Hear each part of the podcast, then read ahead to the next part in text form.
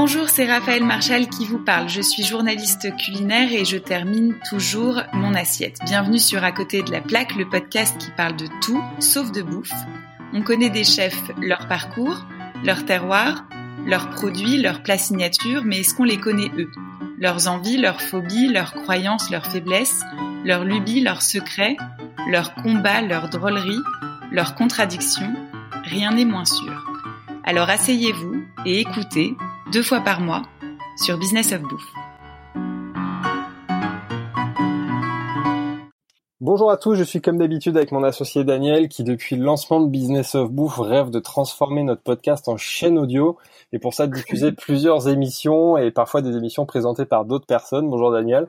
Bonjour Philibert, oui, j'y crois beaucoup au format audio et je suis ravi que notre invité aujourd'hui nous rejoigne dans cette aventure. Et justement, Daniel, dans cet épisode 0, on va présenter une nouvelle émission qui sera diffusée sur Business of Bouffe, mais qui sera animée par une journaliste culinaire qu'on apprécie beaucoup.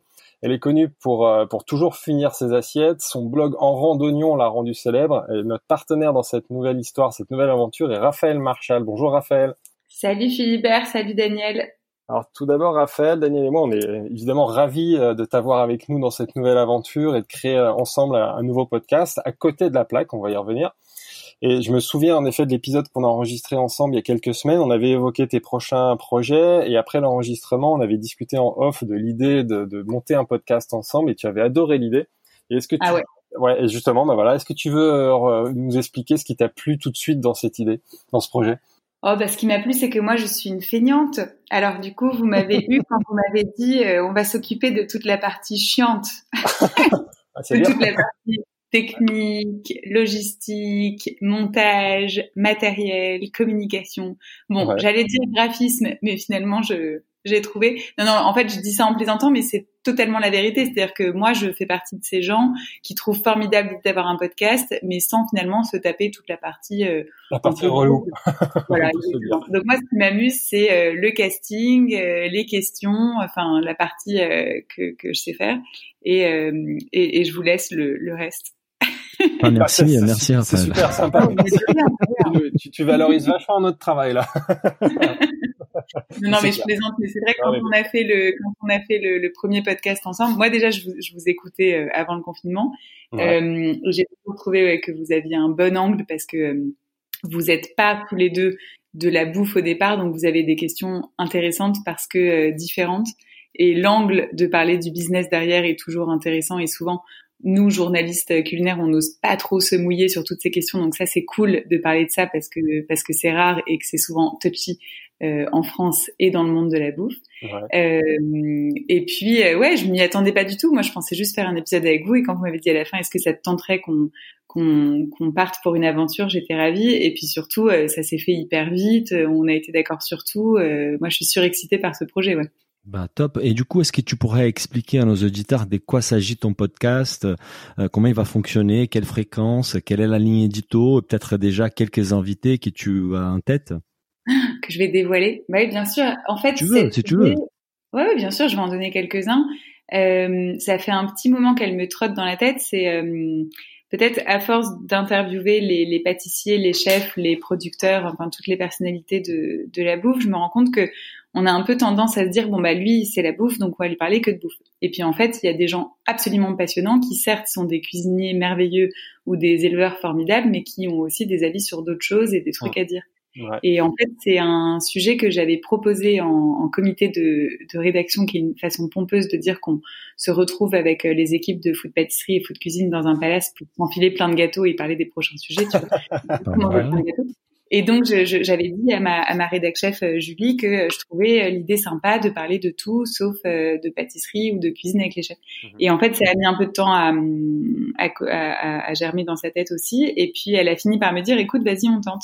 Et en fait, j'ai fait les quatre premiers pour le magazine euh, avec Bertrand Grébeau, euh, Yann Couvreur, Christophe Michalak et Juan Arbelaez. Et en fait, en faisant les interviews donc pour le mag, pour un, un- une retranscription euh, écrite Écrite, et, euh, et, et- et parfois re- réécrite un peu, je me disais c'est dommage parce que leur réaction leurs hésitations, euh, leur gêne euh, est palpable au téléphone et c'est dommage de pas avoir la voix par écrit parce que c'est ça qui est intéressant, c'est de les bousculer parce que vous, vous allez dévoiler une partie de la trame des questions et vous verrez que pour, pour des chefs qui ont l'habitude de parler que de produits, de cuisine et de plats signature, parfois c'est un peu euh, perturbant.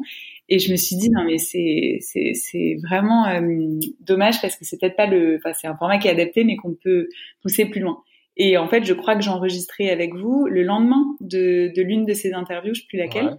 Et donc, quand vous m'avez dit à la fin, bah écoute, si tu as des idées ou des trucs que tu veux proposer, nous, on est partant pour faire un podcast avec toi, j'ai dit oui, oui, oui. Ah, c'est clair, c'est pour, pour ça, c'est ce que j'ai dit. Hein. C'est que tout de suite, tu as été au gros taquet sur le sujet. Mais je pense que c'est vraiment bien parce que, comme tu le dis, ça permet d'avoir encore plus le, en live l'émotion et de retranscrire l'émotion de l'invité. Parce que c'est que par écrit, bah, ça transforme, on sent moins ça. Alors mm. que là, dans l'audio, on va, on va vraiment voir en réel comment il réagit à ces questions qui peuvent être un peu perturbantes. On va voir si nous on te perturbe tout à l'heure avec les questions qu'on va te poser. Parce que là je fais la maline, mais je crois que. Et tu peux nous dévoiler déjà quelques invités qui tu as en tête pour le premier, le premier épisode? Ouais, bien sûr. Alors, je, alors pour le premier épisode, euh, ce sera Guillaume Sanchez, euh, mhm. un mec assez extraordinaire et qui, pour le coup, au-delà d'être un, un, fou taré euh, de, de, cuisine, de, de, de fermentation, de conservation, euh, autant sur sur la cuisine que sur les desserts, qui sont quand même des, des desserts de, de, de, de cuisinier, de génie créatif, il, il a vraiment, euh, parfois, parfois même on s'engueule, hein, un avis sur tout, mais tout, tout, tout, euh, voilà. Et donc c'est quelqu'un qui a plein, plein de choses à dire justement en dehors de l'univers de la bouffe, même si parfois, en fait, sans s'en rendre compte, on revient un peu sur le sujet, mais, mais pas de la même façon. Mhm. Et donc, je, je trouvais important qu'il qu'il inaugure, d'autant que c'est un de mes meilleurs euh, copains depuis euh, longtemps maintenant. Et, et, donc, euh, voilà, c'est l'un de mes petits projets perso, donc c'était important de commencer avec lui. Et euh, voilà, ensuite, il y aura, hum, je ne sais pas dans quel ordre, mais Céline Femme, ouais. que j'aime beaucoup, qui pour le coup n'a pas de restaurant à elle, mais chef euh, à domicile, itinérante, euh, et pareil, il y a énormément de choses à dire sur plein d'autres sujets. il y aura Jacques Génin, qui est quand même mon, mon pâtissier, je peux, je peux le dire même si ça se dit pas trop, mais c'est, je crois que c'est vraiment mon pâtissier préféré. Euh, et lui qui est trop content de parler d'autre chose que de gâteau parce qu'il en veut plus. Ah bon, bah, super. Euh, et puis après, je peux déjà vous dire qu'il y aura Simone Tondo, il y aura Jean-François Piège, euh, voilà, je, je, je, vous dis pas tout pour l'instant. Un joli, un très très joli casting. Très beau casting. et, et, et, Raphaël, bon, c'est l'épisode zéro, mais tu savais pas, on a gardé une petite surprise pour toi. C'est qu'en fait, on a eu accès à ta trame, évidemment, la trame que tu vas utiliser comme base pour ton podcast, et on mhm. s'est dit qu'il serait sympa de l'appliquer à toi, donc de parler des tout, sauf des bouffes. Est-ce que tu es prête? Voilà. Je suis prête. Mais promis, promis, on coupera rien. Hein. Ouais, bah, je, je, me suis permis aussi de, de twister légèrement ta trame parce que bon, appliquer ta trame telle qu'elle était, c'était chouette, mais voilà, j'ai voulu quand même la rendre un peu plus un côté, un côté brésilien, un côté latin. il, y a eu un débat, il y a eu un débat entre nous, mais euh, voilà, il y a, il y a quelques ouais, ça va bien se passer. De, de, Daniel. Ça, ça va bien se passer, Raphaël. On commence juste première question. Quel, quel est pour toi les meilleurs souvenirs de ton enfance? euh, c'est euh, l'acrobranche, euh, les parcs d'attractions. Euh, c'est vrai que si t'enlèves toute la bouffe de mon enfance, il reste pas grand voilà, c'est fini, c'est tout. voilà. Je crois que c'est tout. Bon bah deuxième question alors, qu'il y a là une question 100% de ta trame, c'est est-ce que tu es famille? Ah ouais ouais. Bah moi je suis fille unique, mais mes parents c'est mes meilleurs potes, on est hyper proches. Là je les ai pas vus depuis trois mois et demi, c'est ah c'est tragique pour moi. Et qu'est-ce qu'on ignore de toi, Raphaël? Que je suis un garçon, en fait. ah là, ça, c'est Là, on a un scoop, on a un scoop. de moi. Alors moi, je suis nulle en secret. Euh, j'ai tendance à tout déballer. Euh, Qu'est-ce qu'on ignore de moi? Ah, euh, bah, un truc qui fait rire ma, ma meilleure copine, euh, c'est que je, c'est pas drôle, hein, mais ça la fait rire. Je, je suis un bébé éprouvette. Euh, c'est un truc que les gens savent pas. Et donc quand je dis une bêtise ou quand j'oublie, elle me dit ouais mais ça c'est c'est la pipette, ça ça, ça a merdé. Euh. Ah ouais. voilà. Donc c'est c'est pas très drôle comme blague, mais ça fait beaucoup rire Camille. tu peux te le permettre et ta meilleure amie peut se le permettre, mais ça. Voilà. Voilà. Euh, autre question qui est dans ta trame, c'est qu'est-ce qui t'agace dans la vie? Ah ouais, celle-là j'aime bien la poser parce qu'ils ont tous des réponses différentes, mais c'est vrai que je me la suis jamais posée à moi-même. C'est l'occasion alors, c'est l'occasion. Ouais, ouais, ouais, je réfléchis. Euh, J'aime pas les gens qui qui serrent la main trop fort, tu sais. Genre Trump. Moi, les eaux, ça m'insupporte. Et j'aime pas les gens qui mettent trop de parfum non plus. J'aime pas l'eau euh, trop froide. Euh, et j'aime pas les gens qui te disent qu'ils laissent le noyau dans les clafoutis parce que ça donne plus de goût alors que c'est tellement faux. c'est précis, hein. c'est bien comme réponse, j'aime beaucoup. Moi j'étais parmi ceux qui croyaient que c'était vrai en fait. Alors que c'est scientifiquement prouvé, ça sert à rien le noyau dans, dans la Et qu'est-ce qui te fait pleurer, Raphaël? Oh là là, alors là, euh, tout. J'ai pleuré devant euh, Lassie, le dessin animé avec le avec le yinche euh, abandonné. Et en rentrant à la maison, je te parle de ça comme si j'avais 4 ans, mais j'avais 20 ans. Hein. Ah, et en rentrant à la maison, j'ai rechialé en parlant du film. Quoi. Je suis très très, je suis devant les films, je suis vraiment. En plus, j'adore ça. J'adore pleurer, donc je crois que je me, je me, c'est pas que je me force, mais genre je suis contente. Et sinon, euh, euh, non, mais ça peut m'arriver de, de, de, alors c'est pas des grosses larmes euh, comme devant devant la scie, mais je, je peux pleurer de, de bonheur parfois. Euh, un truc que je, je faisais pas trop plus jeune, mais ça m'arrive parfois de de voir une scène jolie ou de penser à un truc joli et d'avoir des petites larmes de, de joie. C'est c'est quand même un un kiff ça, ouais. Autre question, est-ce que tu es féministe? Euh, alors c'est une bonne question. Oui, bien sûr que je, je suis à fond euh, pour euh, tous ces combats euh, très très d'actualité euh, sur bah, en fait se partager le, le, le, temps de travail équitablement, les soirées, le jour où j'aurai des enfants, voilà, partager équitablement les, les, gardes et tout. Mon mec est prévenu. Ouais, voilà. Euh, mais je me reconnais pas toujours, toujours, toujours dans tous les combats parfois un peu extrêmes. En fait, je trouve que de toute façon tous ces tous ces termes euh, parfois ont des ont, des ont des limites et c'est vrai que certaines euh, manifestations, certaines actions poussées à l'extrême font que je me reconnais moins. Mais euh, mais oui, je pense que ma, ma génération sera sera celle qui va qui, qui va vraiment faire avancer ça et je suis archi pour, ouais. C'est pas très clair comme réponse, hein Ouais, pas très clair. Ouais, c'est pas elles sont pas faciles tes questions, hein, tu t'en rends compte. ouais, marqué ça. et tu as quelle est ta plus grande phobie ou angoisse? Ah, je peux pas le dire parce que j'ai trop peur de le dire parce que les ah. gens ils vont vouloir me faire une blague et donc je le dis jamais à personne. J'ai un truc qui me fait cauchemarder toutes les nuits mais je le dis pas parce que un jour il y a un con qui va se dire ah c'est trop marrant on va, lui mettre dans, dans ses chaussettes. Euh, donc je, je le dis pas. Tu enfin, peux, peux même pas nous dire de quel type euh, de truc euh, s'agit. hein? De quel type de, de situation ou de, de, de truc s'agit en fait cette phobie? Ouais là en l'occurrence c'est une bête c'est une bestiole. Mais mais par exemple là il y a une nouvelle attraction euh, euh, à Roulantica de Europa Park en Allemagne, le, parc d'attractions. Et c'est un truc, euh, j'ai vu la vidéo, euh, je pense qu'il faudra me payer très cher pour le faire. C'est genre, t'es es dans un tube et euh, debout et en fait ça s'ouvre sous tes pieds et tu tombes d'un coup dans un truc d'eau.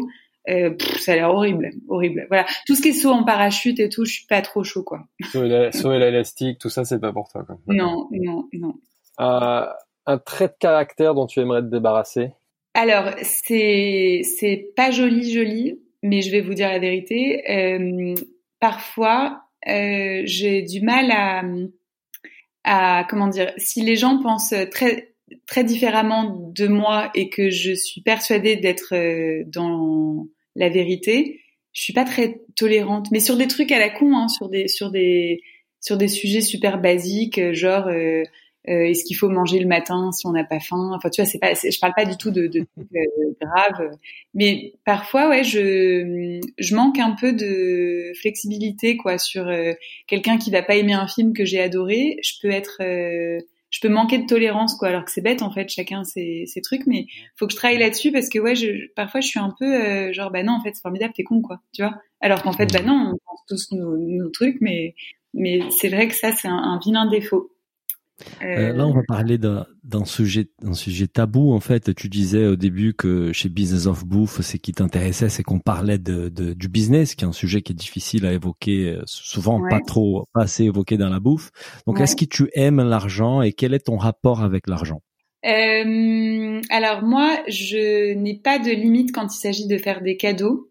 Mais, mais c'est vrai, hein, je, ça fait vraiment la meuf qui, qui veut dire qu'elle est généreuse et tout. Mais c'est vrai que depuis toujours, euh, c'est important d'avoir des sous parce que je, je suis trop contente à l'avance de faire des, des cadeaux euh, à mes parents à Noël, euh, à ma grand-mère, à mes cousines, à mes copains, à mon amoureux. Euh, voilà, c'est un truc. donc j'ai toujours peur d'être à découvert pour ça, parce qu'en soi, je suis pas une grosse Enfin, j'achète pas beaucoup de fringues, de maquillage, je vais pas chez le coiffeur, je m'achète pas des pompes, j'ai pas de bijoux, je suis pas très sac. Mhm. En vrai, tous ces trucs-là, oui, bien sûr, j'ai des dépenses dans la bouffe et dans les et dans les vacances, mais c'est tout. Mais c'est vrai que mon gros gros plaisir quand quand quand j'ai un bon mois, parce que clairement moi ça ça dépend un peu de, de des mois entre l'un et l'autre, c'est euh, c'est de faire des cadeaux. Et donc euh, j'ai toujours euh, gagné à peu près ma vie. J'ai fait beaucoup de babysitting de 13 à à 18-20 ans, j'ai donné des cours, j'ai fait du traiteur à domicile, etc. Puis après, j'ai eu l'âge de, de travailler pour de vrai. Et puis ensuite, j'ai eu mon entreprise et tout. Mais c'est vrai que je, c'est pas ma priorité. Pour moi, c'est très important d'avoir du temps libre, d'être heureuse, de voir les... Donc, je serai jamais la fille qui travaille à H24 pour gagner le plus d'argent possible. Mhm. Mais ça me rendrait triste de pas en avoir et de pas pouvoir euh, inviter au resto ou faire le cadeau que je voulais faire. Euh, voilà. Réponse très complète. Euh, est-ce que tu as une passion inexplicable? Ah. Très bonne question encore, une fois de plus. Ouais, ouais bien cette trame, elle est très très bien cette trame. Ouais, cette question. Euh, bah, j'adore les jeux de société. Euh, j'adore les peignoirs aussi, parce qu'en fait, c'est vrai, j'en ai, ai, jamais eu en fait, et, et, donc là depuis deux ans, je demande ça à tous les anniversaires et tous les Noëls, c'est-à-dire deux anniversaires et deux Noëls. Euh, tu avoir une belle collection de peignoirs alors Bah du coup j'en ai j'en ai deux parce que les deux autres fois ça n'a pas marché, j'ai pas ah eu ça. Ah non, d'accord. euh, je réfléchis. Euh, euh, quand j'étais petite, je collectionnais les miniatures et je fabriquais des, des, des pièces de maison en miniature. Mais bon, ça m'est passé. Euh, ouais, elle est relou cette question en fait. Mais c'est marrant parce que je pas qui Genre Bertrand Grébeau, il m'a dit ouais, moi j'ai une passion pour les métros et les trains, je connais par cœur les modèles et tout. Genre il avait vraiment une réponse très précise. J'avoue que moi je n'ai pas trop. Enfin si des trucs de bouffe quoi, mais bon. Bah là, sinon, faut pas parler on va revenir sur des sur des choses plus concrètes, sur peut-être des, des, souvenirs. Est-ce que tu peux nous raconter par exemple une anecdote drôle d'une soirée où tu as pris un ou deux verres d'étro par exemple? C'est la petite touche brésilienne là. Alors oui, alors ça, je peux te raconter un truc très très drôle ah, euh, et très honteux hein, pour moi, mais c'est pas grave. En fait, euh, je suis allée passer des vacances en Corse chez mon meilleur pote euh, Jules il y a trois ans. Et euh, on avait passé la journée avec euh, ses deux copines sur place. On a pique-niqué, on était au bord de l'eau, puis dans le maquis et tout, et on a parlé un peu de, de tout. Donc je leur ai dit que j'avais sorti un livre sur la pâtisserie mon, mon tout premier bouquin qui s'appelle À la folie. Et après, je leur racontais les bouquins que, que j'avais aimés récemment. Je crois qu'à l'époque, c'était La Tresse que j'avais adoré ou je sais plus. Et elle me disait, ah super, on, on note et tout, euh, le, le, livre que tu as kiffé. Et puis le soir, on va boire des coups, euh, je suis un peu pompette et tout. Et sur le chemin du retour, on tombe sur les filles. Et elles me disent, ah bah tu sais, on a commandé ton livre sur Amazon, euh, trop bien, on a hâte de le recevoir et tout. Et là, moi, je suis, je suis bourrée. Euh, c'est la première fois que j'ai des gens que je connais pas qui achètent mon livre et je pars en vrille, quoi. Genre, mais merci, mais je suis tellement touchée. Mais waouh, les filles, en plus, on a commandé un chacune. Il coûte quand même 25 euros. Mais franchement, je suis trop touchée. Mais merci, mais merci, quoi. C'est ouf parce qu'en plus, on se connaît à peine. Hein. Et là, je sens qu'il y a une, euh, un décalage. Enfin, je qu'elles comprennent pas trop ce que je veux dire et tout. Mon pote Jules qui me file un coup de coude et moi, je suis lancée, quoi. Genre, non, mais c'est bon, toi, euh, lâche-moi, tu l'as même pas acheté mon livre. Regarde, tes copines, elles me connaissent depuis cinq minutes, elles en ont déjà acheté deux. Hein. Et au bout d'un moment, il y a un gros blanc et elles me disent non, mais le, livre que t'as lu là, que t'as kiffé, euh, dont tu nous as parlé et tout. Ah.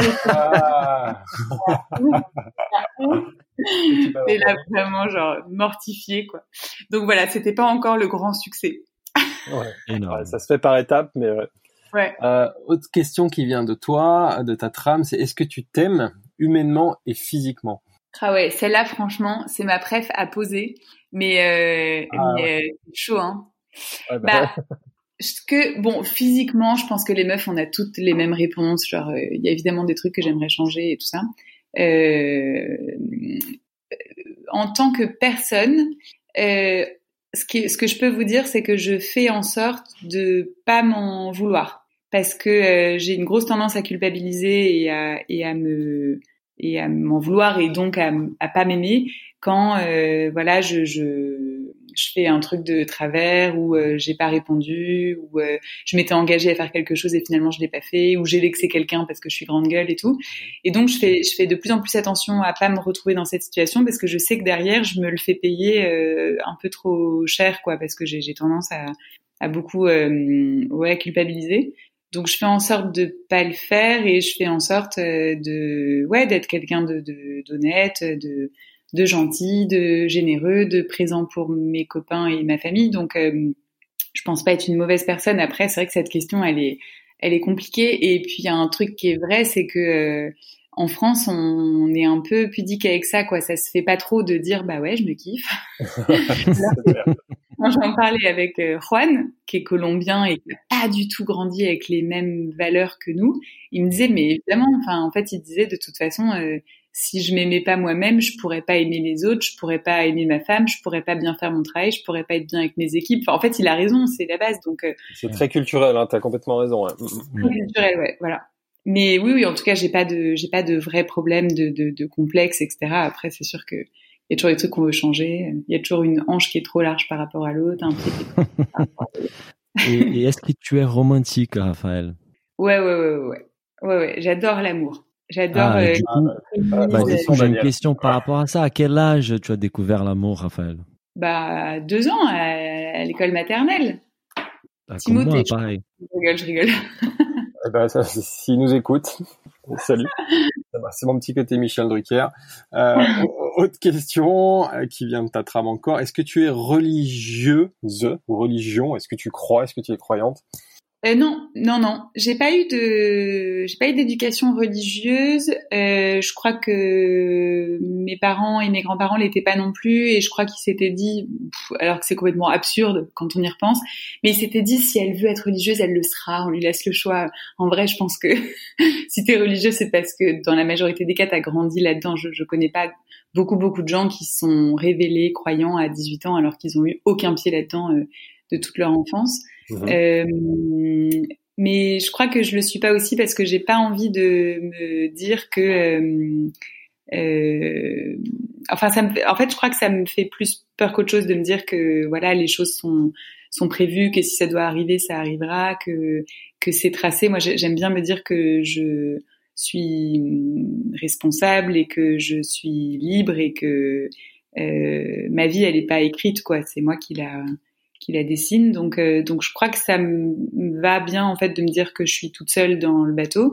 Mais la vérité, c'est que quand il y a un coup dur, on se dit, euh...